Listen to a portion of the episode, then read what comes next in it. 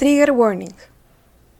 En este episodio hablaremos sobre pulsiones e ideaciones suicidas. Recuerda que no estás sola. Para emergencias puedes llamar a la línea de la vida en el 014 o al Instituto Nacional de Psiquiatría al 800-953-1704. Estás en el círculo de lectura Las Hipatias, una iniciativa de Girl Power Local Girl Gang para visibilizar materiales, textos y creaciones de mujeres con una perspectiva feminista. Puedes invitarnos una coquita. Tenemos los datos en Instagram. Hoy escucharemos la segunda parte de La Mujer Esqueleto del libro Mujeres que corren con los lobos. La Mujer Esqueleto. Había hecho algo que su padre no aprobaba, aunque ya nadie recordaba lo que era. Pero su padre la había arrastrado al acantilado y la había arrojado al mar. Allí los peces se comieron su carne y le arrancaron los ojos.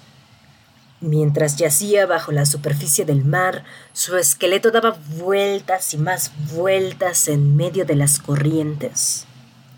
Un día vino un pescador a pescar. Bueno, en realidad antes venían muchos pescadores a esta bahía, pero aquel pescador se había alejado mucho del lugar donde vivía y no sabía que los pescadores de la zona procuraban no acercarse por allí, pues decían que en la cala había fantasmas. El anzuelo del pescador se hundió en el agua y quedó prendido nada menos que en los huesos de la caja torácica de la mujer esqueleto. El pescador pensó, He pescado uno muy gordo, uno de los más gordos. Ya estaba calculando mentalmente cuántas personas podrían alimentarse con aquel pez tan grande, cuánto tiempo les duraría y cuánto tiempo él podría verse libre de la ardua tarea de cazar. Mientras luchaba denodadamente con el enorme peso que colgaba del anzuelo, el mar se convirtió en una agitada espuma que hacía balancear y estremecer el kayak, pues la que se encontraba debajo estaba tratando de desengancharse. Pero, cuando más se esforzaba, más se enredaba en el canal. A pesar de su resistencia, fue inexorablemente arrastrada hacia arriba remolcada por los huesos de sus propias costillas. El cazador que se había vuelto de espaldas para recoger la red no vio cómo su calva cabeza surgía de entre las olas. No vio las minúsculas criaturas de coral brillando en las órbitas de su cráneo, ni los crustáceos adheridos a sus viejos dientes de marfil. Cuando el pescador se volvió de nuevo con la red, todo el cuerpo de la mujer había florecido a la superficie y estaba colgando del extremo del kayak, prendido por uno de sus largos dientes frontales. ¡Ay! Gritó el hombre mientras el corazón le caía de rodillas. Sus ojos se hundían aterrorizados en la parte posterior de la cabeza y las orejas se encendían de rojo. ¡Ay! volvió a gritar, golpeándola con el remo para desengancharla de la proa y remando como un desesperado rumbo a la orilla. Como no se daba cuenta de que la mujer estaba enredada en el sedal, se pegó un susto tremendo al verla de nuevo, pues parecía que ésta se hubiera puesto de puntillas sobre el agua y lo estuviera persiguiendo. Por mucho que zigzagueara en el kayak, ella no se apartaba de su espalda. Su aliento se propagaba sobre la superficie del agua en nubes de vapor y sus brazos se agitaban como si quisieran agarrarlo y hundirlo en las profundidades. ¡Ay! gritó el hombre con voz quejumbrosa mientras se acercaba a la orilla. Saltó del kayak con la caña de pescar y echó a correr. Pero el cadáver de la mujer esqueleto, tan blanco como el coral, lo siguió brincando a su espalda, todavía prendido en el sedal. El hombre corrió sobre las rocas y ella lo siguió. Corrió sobre la tundra helada y ella lo siguió. Corrió sobre la carne puesta a secar y la hizo pedazos con sus botas de piel de foca. La mujer lo seguía por todas partes e incluso había agarrado un poco de pescado helado mientras él la arrastraba en pos de sí. Ahora estaba empezando a comérselo, pues llevaba muchísimo tiempo sin llevarse nada a la boca. Al final, el hombre llegó a su casa de hielo, se introdujo en el túnel y avanzó a gatas hacia el interior. Sollozando y jadeando, permaneció tendido en la oscuridad mientras el corazón le latía en el pecho como un gigantesco tambor. Por fin estaba a salvo. Sí, a salvo gracias a los dioses, gracias al cuervo, sí, y a la misericordiosa Setna. Estaba a salvo. Por fin. Pero, cuando encendió su lámpara de aceite de ballena, la vio allí acurrucada en un rincón sobre el suelo de nieve de su casa, con un talón sobre el hombro, una rodilla en el exterior de la caja torácica y un pie sobre el codo. Más tarde, el hombre no pudo explicar lo que ocurrió. Quizás la luz de la lámpara suavizó las facciones de la mujer, o a lo mejor fue porque él era un hombre solitario. El caso es que se sintió invadido por cierta compasión y lentamente alargó sus mugrientas manos y, hablando con dulzura como hubiera podido hablarle a una madre a su hijo, empezó a desengancharla del sedal en el que estaba enredada. Bueno, bueno. Primero, le desenredó los dedos de los pies y después los tobillos. Siguió trabajando hasta bien entrada la noche, hasta que al final cubrió a la mujer esqueleto con unas pieles para que entrara en calor y le colocó los huesos en orden, tal como hubiera tenido que estar los de un humano. Buscó su pedernal en el dobladillo de sus pantalones de cuero y utilizó unos cuantos cabellos suyos para encender un poco más de fuego. De vez en cuando la miraba mientras untaba con aceite la valiosa madera de su caña de pescar y enrollaba el sedal de tripa. Y ella, envuelta en las pieles, no se atrevía a decir una sola palabra, pues temía que aquel cazador la sacara de allí, la arrojara a las rocas de abajo y le rompiera todos los huesos en pedazos. El hombre sintió que le entraba sueño y se deslizó bajo las pieles de dormir y enseguida empezó a soñar. A veces, cuando los seres humanos duermen, se les escapa una lágrima de los ojos. No sabemos qué clase de sueños lo provoca, pero sabemos que tiene que ser un sueño triste o nostálgico. Y eso fue lo que le ocurrió al hombre. La mujer esqueleto vio el brillo de la lágrima bajo el resplandor del fuego y de repente le entró mucha sed. Se acercó a rastras al hombre dormido entre un crujir de huesos y acercó la boca a la lágrima. La solitaria lágrima fue como un río y ella bebió Bebió y bebió hasta que consiguió saciar su sed de muchos años. Después, mientras permanecía tendida al lado del hombre, introdujo la mano en el interior del hombre dormido y le sacó el corazón, el que palpitaba tan fuerte como un tambor. Se incorporó y empezó a golpearlo por ambos lados, pom pom, pom pom. Mientras lo golpeaba, se puso a cantar. Carne, carne, carne, carne, carne, carne. Y cuanto más cantaba, tanto más se le llenaba el cuerpo de carne. Pidió cantando que le saliera el cabello y unos buenos ojos y unas rollizas manos. Pidió cantando la hendidura de la entrepierna y unos pechos lo bastante largos como para envolver y dar calor y todas las cosas que necesita una mujer. Y, cuando terminó, pidió cantando que desapareciera la ropa del hombre dormido y se deslizó a su lado de la cama, piel contra piel. Devolvió el gran tambor, el corazón, a su cuerpo, y así fue como ambos se despertaron, abrazados el uno al otro, enredados el uno al otro después de pasar la noche juntos, pero ahora de otra manera, de una manera buena y perdurable. La gente que no recuerda la razón de su mala suerte dice que la mujer y el pescador se fueron, y, a partir de entonces, las criaturas que ella había conocido durante su vida bajo el agua se encargaron de proporcionarle siempre el alimento. La gente dice que es verdad, y eso es todo lo que se sabe.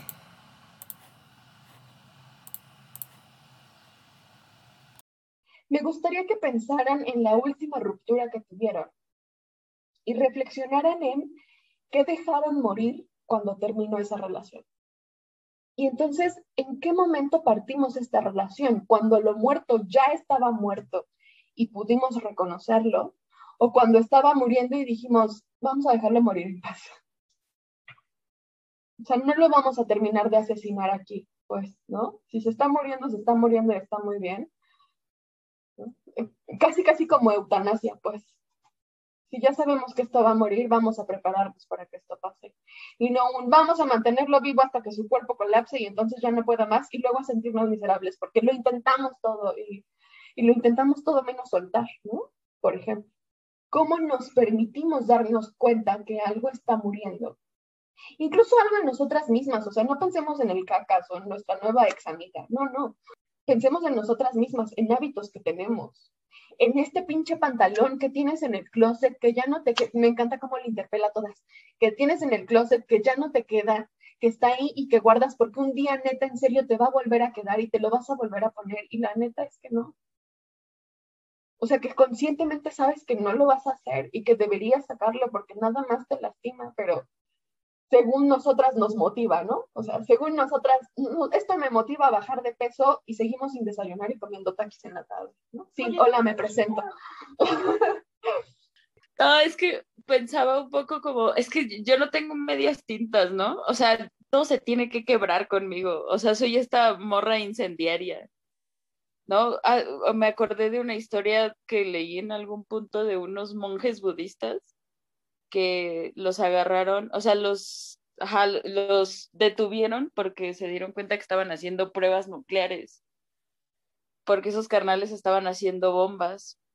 Y entonces los detienen porque eso se puede, ah, eso lo aprendí con mi carrera, ¿no? Y cuando los agarran, eran como tres güeyes y dijeron, es que, o sea, yo creo en mi onda muy zen que la humanidad debe desaparecer. Dice, el planeta se va a sanar, pero pues ya, o sea, eh, es, es lo más zen que puedo hacer por, por mi existencia. Entonces pienso, yo soy esa morra, güey, así, o truena todo o no truena, o sea, tenemos que estar aguantando y aguantando hasta que todo explota y mando tres bombas a Hiroshima, güey. Entonces sí, no, creo que estoy en esta onda, ¿no? Tiene que quebrarse y doler hasta que ya no puedas más. Y entonces ya digo, ah, creo que por ahí no va. Y pues no está chido. Luego habla de la persecución y el escondido, ¿no? De este lado donde este güey trae la red atorada y se echa a correr porque pues es bien culo, ¿no? Entonces, si no lo veo, no está, si no lo veo, no está, si no lo veo, no está, si no lo veo, no está.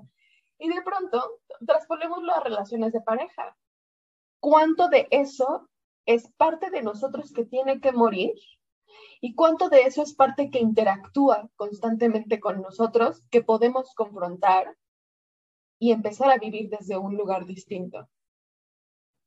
Hola a todas, híjoles, me han dado unas pedradas bien buenas, bien buenas, bien buenas. Este, bueno, pues lo que molesta a mí así bastante de mi pareja, el papá de mis hijas, es que se va a tomar. Y no me lleva, no me invita, porque a mí también me gusta el desmadre, ¿no? Pero muchas veces he platicado con él y hemos caído mucho en esa parte de, de que según nos dejamos, pero no nos dejamos. Entonces tenemos 13 años de relación. Y sí es como un poco difícil y más porque tengo dos hijas. Pero a veces me quiero hacer como la que no veo, ¿saben? Como, ah, sí, no pasa nada, yo estoy con mis hijas pero he escuchado un buen, un buen, un buen de cosas y yo digo, ay, soy la mejor mamá, ¿no? Porque me dedico pues a mis hijas y todo. Pero llegué a un punto que escuché que, que decían, este, como tu, tu pareja y tú no tienen buena relación, entonces te, te enfocas más en tus hijas. Y pues dices, híjole, qué feo, ¿no? La verdad.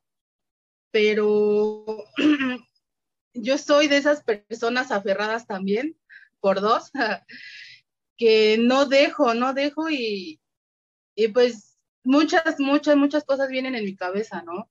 Bueno, yo sufrí un abandono de mi madre desde los cinco años. Este, mi padre por lo mismo, mi papá es machista, su familia es machista, entonces yo decidí cortar como con todo eso y yo dije, no, ya es para siempre y no sé qué, pero me buscan y ahí estoy, claro, poniendo límites. Y yo digo, bueno, conmigo hicieron lo que quisieron, pero yo no voy a permitir que hagan lo que quieran con mis hijas. Y para ellos eso está mal, porque supuestamente las mujeres debemos de obedecer y mis hijas deben de servirles, ¿no? Cuando pues la cosa no es por ahí. Entonces, todo, todo se me revolvió ahorita que, pues, que están con las preguntas. Se me hace muy difícil como expresarme, porque siempre soy como que digo tantito de aquí, tantito de allá, y a la mera hora digo mucho de todo. Pero pues es esa parte, ¿no? En la que les decía que pues he tratado mucho, mucho trabajar e-, eso de, que yo tengo problemas con algo.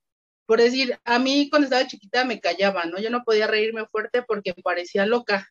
Entonces ahorita yo dejo que mis hijas lo hagan y me río con ellas como si fuera yo niña chiquita también, ¿no? Entonces esa parte yo la disfruto, yo creo que esa parte ya la he trabajado en, en que yo deje que mis hijas sean libres, pero con su papá no puedo, con su papá no puedo porque tiene actitudes tiene acciones que a mí me molestan mucho, por decir que me chiten, que me hagan, shh, oh, no sabes cómo me, me, me emperra eso, me emperra, me emperra de verdad. Entonces son cosas que sé que tengo que trabajar, como dices, nos molesta lo que hacen los demás, pero realmente nos molesta porque es algo de nosotros, no, no de los demás.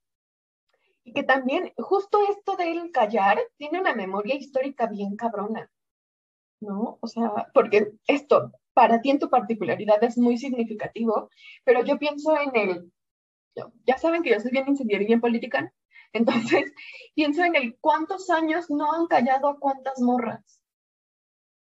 Y entonces, claro, o sea, si a mí cualquier pelele en la calle me hace, le voy a botar un vergazo. cállame, perro. si me das un millón de pesos, lo considero, ¿no? Y entonces, justo esta, intersección es muy interesante, porque cuánto de esto es una memoria histórica que tenemos que sanar como morras y cuánto es una memoria personal que podemos o no sanar. Porque esta es otra cosa, igual, ¿cuántas veces las heridas nos salvan la vida? Ya sabes que este pedo duele y dices, vámonos a la verga de aquí. ¿Cuánto de estas habilidades de gestión emocional y estas posibilidades de mantener la calma son heridas?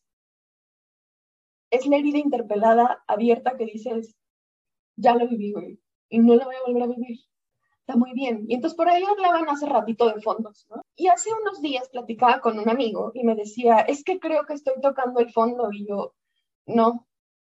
Si puedes enunciarlo, no estás ahí, güey. O sea, cuando estás en el fondo nomás dices, vámonos. Y lo rudo de tener que tocar fondo es que ya nada es tan intenso como esa vez ya nada llega tan profundo como eso, porque no te lo permites. Esta posibilidad de poner límites y esta posibilidad de decir no y de, y de tener esta gestión emocional para decir, me voy de aquí, en realidad es un chingo de herida, reconocida y trabajada, pero existente. ¿Cómo vamos a crear nuevas relaciones sanas con nuevas personas, aunque sean estas viejas personas que ya conocíamos? ¿Cómo nos vamos a dar la oportunidad de que las relaciones mueran y renazcan desde mejores lugares sin tener que apelar a la élite? Pienso en el semáforo del BDSM. Si no lo conocen, bueno, es un semáforo verde, amarillo, rojo, como el semáforo de un semáforo, ¿no? Porque pues somos muy hábiles muy imaginativos aquí, ¿no? entonces el verde es, este dolorcito está rico, síguele. El naranja es, híjole, puede que en algún punto te pases de verga, pero pues todavía aguanto. Y el rojo es tu palabra de seguridad, es me estás lastimando. Y esto se considera un límite, un me estás lastimando. Mi pregunta es, ¿por qué tendríamos que detener al otro hasta que duele? ¿Por qué no podría ser antes? ¿Por qué no es el, sabes que esto me triguea? Dame chance. Y si descubro que soy yo, te prometo trabajarlo lo mejor que pueda. Pero si eres tú, lo vas a tener que solucionar en algún punto. ¿Por qué tendríamos que detenernos hasta que duele? ¿Cuántas veces le han dicho adiós a alguien o a algo como una muestra de amor? Es que desde que empezaron a hablar, miren, yo estoy llorando desde que me senté. El pedo, desde, que nací. desde que nací, pues. el, el pedo es que todo lo que han dicho desde del pedo de que dejarte caer no significa fracasar o así, sino dejar morir un ciclo. Güey, yo sé que estoy muy metida en mi pedo, pero justo no dejo de pensar en el pedo del suicidio. Es como decir, güey, ya esto se está acabando, ya no hay más. Y por amor, o sea, mi pedo es que por amor a los demás quiero irme, porque las amo tanto y porque amo tanto a quien me rodea, que lo único que pienso es en la muerte como, como este pedo, como este lugar de paz, no nada más para mí, sino para todas las personas a las que amo. Lo veo como la solución. En terapia justo me pregunta Cintia, güey, ¿cómo, ¿cómo ves toda la muerte? Y, güey, si hubiese pagado por poner una foto de su cara, güey, cuando le dije, pues como un lugar de paz y de luz, güey, porque para mí cierro los ojos y pienso en muerte y es un foco encendido blanco, güey, que me abraza y me dice, güey, todo va a estar bien, todo va a estar bien para ti, todo va a estar bien para las personas que amas, güey, y justo ahorita que dijiste, genuinamente, ¿cuántas veces le dices adiós a la gente como gesto de amor, güey? Para mí, mi suicidio es el acto de amor más grande que puedo hacer por las personas que amo. Y yo sé que otras personas pueden no entenderlo de esta manera, pero el que yo me vaya y el que yo desaparezca y el que yo no conteste mensajes y el que yo no esté es, güey, te amo, perdón, no sé hacerlo de otra forma. Te amo y como no quiero que veas esto, güey, me voy. Y entonces me muero poquito, güey, y entonces voy matándome. Por eso tengo, güey, por eso he tenido tantos nombres, güey, porque las voy matando, voy matando a Diana Sort, güey, voy matando a Diana, ya no me sirven, güey, y viene otra. Hubo un tiempo en mi vida en el que justo pensaba en el güey, ya soy otra. O sea, no sé cómo fue, güey, no necesité morirme para que me matara, güey. Renací, nació otra Diana, güey, que hoy también se quiere morir, güey. Y que como acto único de amor que encuentra para con los demás es irse, güey, despedirse y decir, esto no es un fracaso, güey, ya terminé mi ciclo aquí y a la verga, y ya me voy a Dios. ¿Cómo se sienten? Porque eh, esto estuvo muy intenso y yo acá lo gestiono muy bien, pero ¿ustedes cómo se sienten? Esa señora nada más nos avienta bombas y se va siempre, vieja mañosa. Pues yo justamente, no sé cómo se llama la chica que acaba de hablar, este, pero yo justamente toda mi vida me he sentido igualito, igual, tal cual.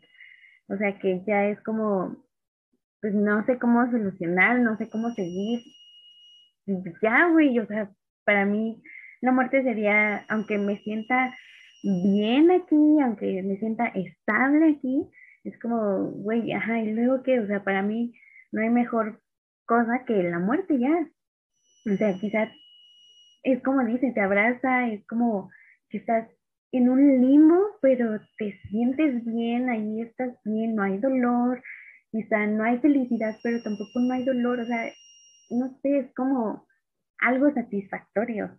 O sea, no es como muchos que ven la muerte de no, la muerte no, es que le temo, no, es que yo quiero seguir viviendo porque, no sé, creen que van a seguir sufriendo en la muerte, pero realmente siento que es como, como que hay un trance, como que todo está bien, como que no hay nada malo ya solamente quería expresar que sí, yo también me he sentido muchas veces así. O sea que llevo como cinco meses sin ese tipo de crisis, porque sí me daba muy fuerte de que diario tenía que estar llorando por lo mismo de que me sentía así. Pero es también muy frustrante que muchas personas te digan como, güey, es que ¿por qué te vas a suicidar? Qué cobarde. Y es como, o sea, ¿tú qué sabes? O sea, quizá tú puedes tolerar más, muy tu pedo, ¿no? O sea, tú quieres vivir aquí, muy tu pedo.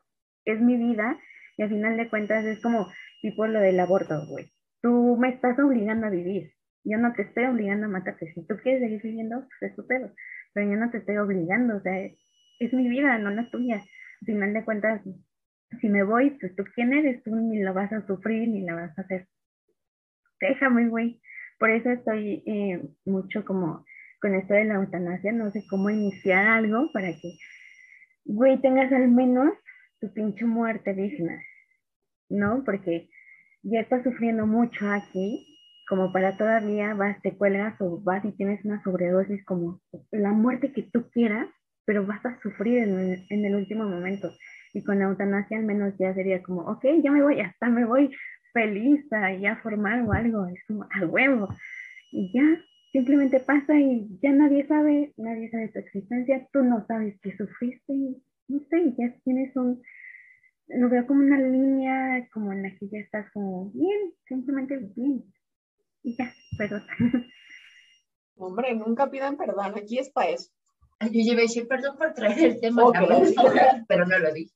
Esto me hace pensar cuánto del miedo a la muerte es, lo decíamos en otro espacio, un, miedo también genuino a estar vivo. Y no está mal, o sea, esto no es un juicio, pero si hablamos de esta pulsión de vida, muerte, vida, ¿Cuánto de, impulsos, de nuestros impulsos tienen pulsiones eh, contradictorias? Lo veíamos en otras sesiones, ¿no? Decimos, sí, somos la más obediente, pues sí, pero el que seas una perfecta obediente, por dentro hay una pulsión de mandar a la verga a todos. Hoy, lunes, a las 8 de la mañana, porque a nadie le gusta despertar lunes a las 8 de la mañana. Y quien diga que sí, preséntemelo para hacerle una entrevista, pues, ¿no?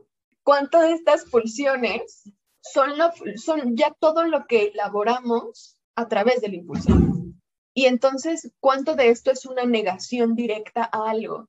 Esto, o sea, lo decimos muy claro en este espacio, en este momento, el yo ya no quiero sufrir y tan no quiero sufrir que me niego a mantenerme viva a pesar de mi sufrimiento.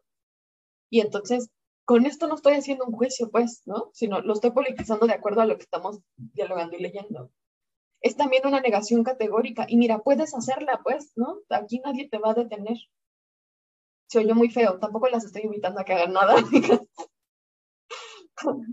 o sea, pero la pulsión está allí, puedes interactuar con ella y decidir qué quieres hacer al respecto. Con esto, recuerdo otra parte de este mismo texto donde la autora dice que la verdad es que la gente nunca está completamente preparada para algo, ni hay un momento adecuado para nada. Y cómo interactuamos desde esta incertidumbre y desde esta mujer esqueleto que tiene estas pulsiones tan profundas y tan escondidas y tan dolorosas, y cómo deambulamos el mundo a partir de ello. Cuando ustedes desenredan estas pulsiones, ¿qué encontraron de ustedes que no les gustó y que encontraron que sí les gustó, pero les enseñaron que no debía gustarles. Que cuando lo dijeron, dijeron, ay, chile sí soy bien culera, güey, pero me dijeron que no tenía que serlo. Ese es el mío, por cierto. pues a mí, justo la muerte, el deseo de rendirte, porque pues los demás, aquí la sociedad lo ve como rendirte, la muerte lo ven como rendirte, como ser cobarde pero realmente no es que lo seas, porque también se necesita mucho valor de planteártelo y decir, güey, sí, lo quiero, de aceptarlo uno mismo. Siento que a mí eso es lo que me mete como mucha culpa, como de, güey, no, no, no pienses así. Pero, pues sí, es algo que a mí me causa mucha satisfacción pensar. No sé si les ha pasado igual que están dormidas, pero despiertan y en este preciso momento como de dormir, despertar, como que vas agarrando conciencia y dices, uy, qué chido, sentí que morías. O sea, durante el sueño que fue tan pesado, pero tan satisfactorio, que te sentiste que estabas muerta, y entonces agarraste conciencia y dijiste, qué chido, güey, no es cierto, ya agarré conciencia, estoy viva. O sea, no sé cómo explicarlo, no sé si me entienda, pero es que yo así lo he sentido y me es como tan satisfactorio hablando de estos aspectos de la muerte. Estás tan satisfactorio, pero me siento igual culpable porque pues así me dicen, ¿no? Así es como te inculcan como de no seas cobarde, o sea, es que no, la muerte no, eso no, con eso no se juega y con eso no se hacen bromas ni tienes que hablar así porque te vas a decir no muerte y te empiezan a meter un choro. O sea, a mí eso siento que es como lo que me culpabiliza mucho, pero es lo que más me da satisfacción. De pronto pensé, y a lo mejor tendríamos que ponerle un pin aquí para que pueda hablar bien, pero pensé en esta parte en la que patologizan los trastornos y que te, da, te llevan al psiquiatra y te dicen una píldora para que te sientas chida y es como, pero ¿y si no quiero sentirme chida? O sea, si lo que quiero es entender por qué me siento de la verga. Ay, ya vine a interrumpir la plática, perdona amigas. Este, yo creo que para mí una cosa que es muy mía y que está mal es que soy muy desordenada, muy desordenada. Pero lo que ha pasado con el tiempo es que he entendido que no es que sea desordenada, eh, o sea, es que soy muy creativa, o sea, soy muy inventada, diría yo. Entonces, siempre estoy pensando qué hacer, siempre estoy haciendo cosas y porque justo como que siempre, siempre ese ha sido un tema, ¿no? De que yo me acuerdo cuando era chiquita era llorar y llorar porque era de vamos a limpiar tu cuarto y yo era así de no, o sea, pero no por como querer, o sea, siempre me decían es que tu chiquero, ¿no? O sea, no, no era por querer vivir en mi chiquero, es que simplemente mi orden es otro, ¿no? Pero en el momento en que empecé a entender que era parte de cómo funciona mi cerebro y mis procesos mentales, como que ya fue como alivio, pero pues sigo con mi desmadre, ¿no? Y porque también como que, em, por ejemplo, justo por estas cosas que, que, son como un poquito fuera de la norma, o sea, también son muy, soy muy obsesiva, pero entonces eso me permite ser muy buena en lo que hago. Yo soy arquitecta, entonces yo me puedo sentar, si tú quieres 10 horas, hacer un proyecto y no me paro y no me distraigo y no nada. Pero pues justo también es parte de cómo funciona mi cerebro, ¿no? Pero entonces digo, no puedo ser no puedo tener ese orden y, disciplina en todo, ¿no? Entonces, o sea, siempre es un desmadre porque aquí, este, tengo, ya tengo, o sea, tengo 20 mil materiales, 20 mil cosas, entonces ustedes vienen a mi, a mi casa, entonces siempre la mesa está llena de, de todo, ¿no? Y siempre como que ando invadiendo otros espacios, pero porque yo no quepo, pero yo digo, es que no es por ser puerca, ¿no? Por decir, ay, o sea, aquí sí un poco me da hueva, ¿no? Porque también digo, ay, pero es que son demasiadas cosas como en muy poquito espacio y pues al final es parte de, de, mis procesos, ¿no? De que de repente voy pasando y veo un estambre y digo, ay, me voy a sentar a tejer, ¿no? Y luego volteo el listón y digo, ay, no. luego veo tela y digo, ay, me voy a hacer un pantalón, ¿no? Y entonces como que, y luego como que por lo mismo que soy muy obsesiva, me, me fijo con algo, ¿no? El otro día compré una bolsa con chaqueras de mil colores, pues los en hilos de colores Hermanas, acabé contracturada del hombro porque me pasé como cinco horas separando, porque de verdad no podía parar. Entonces ya dije, no, ese, ese hobby me hace mucho mal, o sea, no, no lo puedo controlar, entonces lo voy a dejar un poquito de lado. Pero apenas compré unos organizadores, hermanas, y pues ahí... pero pues sí, eso, el desorden, pero pues como que ya lo, lo entendí de otra forma, ¿no? Que no es que sea huevona, no es que sea, o sea, simplemente así funciona mi cerebro. Y ni modo. Nomás para limpiar mi nombre, el organizador no fue mi idea. O sea, de esta, de esta culpa yo tengo nomás la mitad. Claro, y entonces, a ver, ya, ya se nos está haciendo tarde, amigas, entonces vamos a ir recogiendo nuestros pedazos de la mujer esqueleto para poder condensarlo en un solo espacio. Me gustaría que me platicaran al final qué recuperan ustedes hoy de su mujer esqueleto. O sea, ya la vieron, ya la desenredaron, ya dijeron, esta morra está cabrona, ¿qué recuperan de ella? Que hoy digan, soy esto y me gustaría empezar a explorar. En mi caso, en mi caso yo recupero justo como esta violencia y retomando este tema como de la herida y de cómo nos relacionamos desde la herida, más bien yo reivindico el dolor en mí misma porque es a través del dolor que puedo explorarme a profundidad. Eh, y, y, no sé si sea un tema como no me gusta verlo en un tema de masoquismo porque eso me posiciona en un lugar de poder sobre mí misma y, me atañe como algo que me domina, pero sí me gusta verlo como es a través de estas sensaciones intensas en mi rango de sentires, la rabia y el dolor y la tristeza son dos polos que me han ayudado a comprender quién soy yo y esto viene desde que yo estoy enferma y me acepto como que estoy enferma y que mis relaciones nunca van a ser sanas porque una de las personas no es sana. Yo no soy una persona sana. Y empezar a entender el mundo fuera de este concepto como de, de lo chido, lo blanco, lo limpio, lo bueno. Y es como de, no, güey, yo estoy en mi, en mi podredumbre, esta podredumbre me sirve de abono para estas plantitas que están creciendo aquí. Y en medio de todo mi desmadre, porque me pasa lo mismo que a ti, ¿no? Mismo, ¿no? En el sentido de que el caos, el desorden todo este tema es como de, ya llega un punto en el que no doy explicaciones. Es mi espacio, es mi mierda. Y si yo quiero tener pinches cinco mil platos sucios, pues a la que le van a rondar las moscas es a mí. Y si te molesta, carnal, ahí está la puerta, ¿no? O sea, ahí está la puerta. Y ya cuando mis amigas van a la casa, en lugar de, este, de esta pena, de esta carga, de deberían tener mi espacio limpio para que se sientan a gusto. Lo único que sí pregunto es, ¿tienes stock? Sí, no, pues sabes que sí, sí, te va a costar mucho pedo venir a mi casa, pero si no es como de, ya saben cómo está este espacio, bienvenidas, pásenla, acomodarse donde puedan, ¿no? Y quien se quiera quedar ante eso, chido, y quien no, pues no. Y si eso me lleva como una vida solitaria, que es posible accionar desde el dolor, desde lo feo, desde esta, y ver la muerte como con estas dos caras, lo culero y lo que sana, son la misma cosa. Yo solo quiero decir una frase, que es la que les repetí en la mañana, creo, que esta madre de asume tu mierda, Güey, yo, o sea, me lo voy a tatuar aquí, en, grande, en la panza. Asume tu mierda.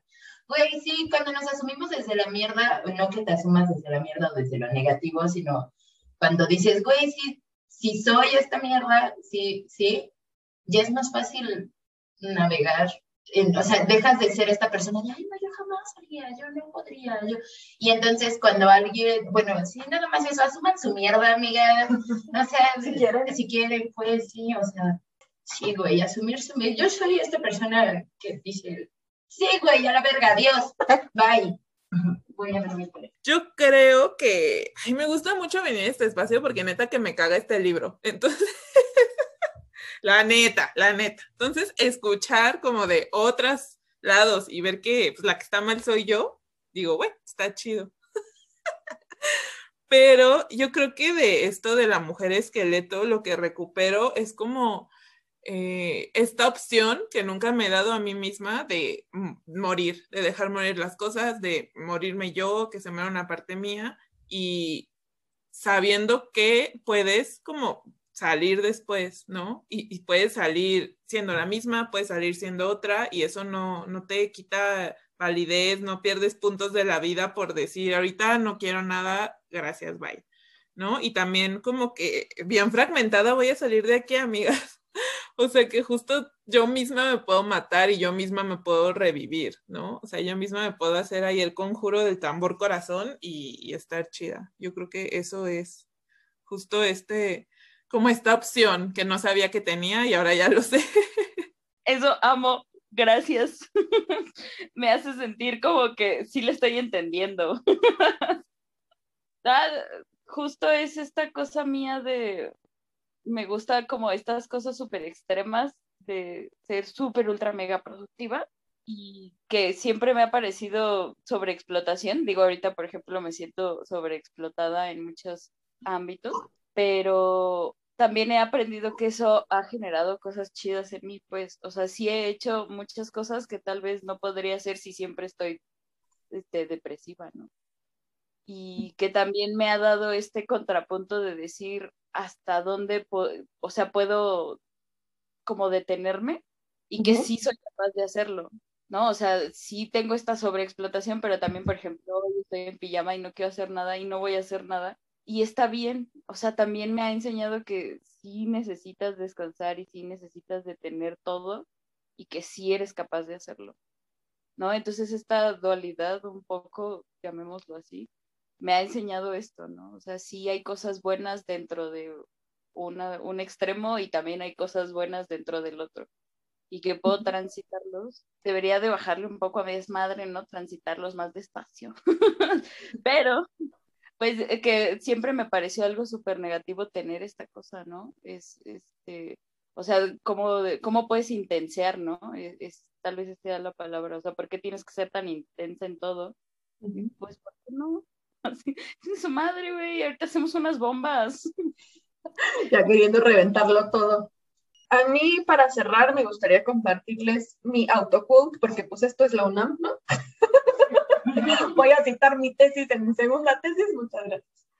Básicamente lo que yo rescato de la mujer esqueleto es esto. Desea que todo sea para siempre y prepárate para perderlo.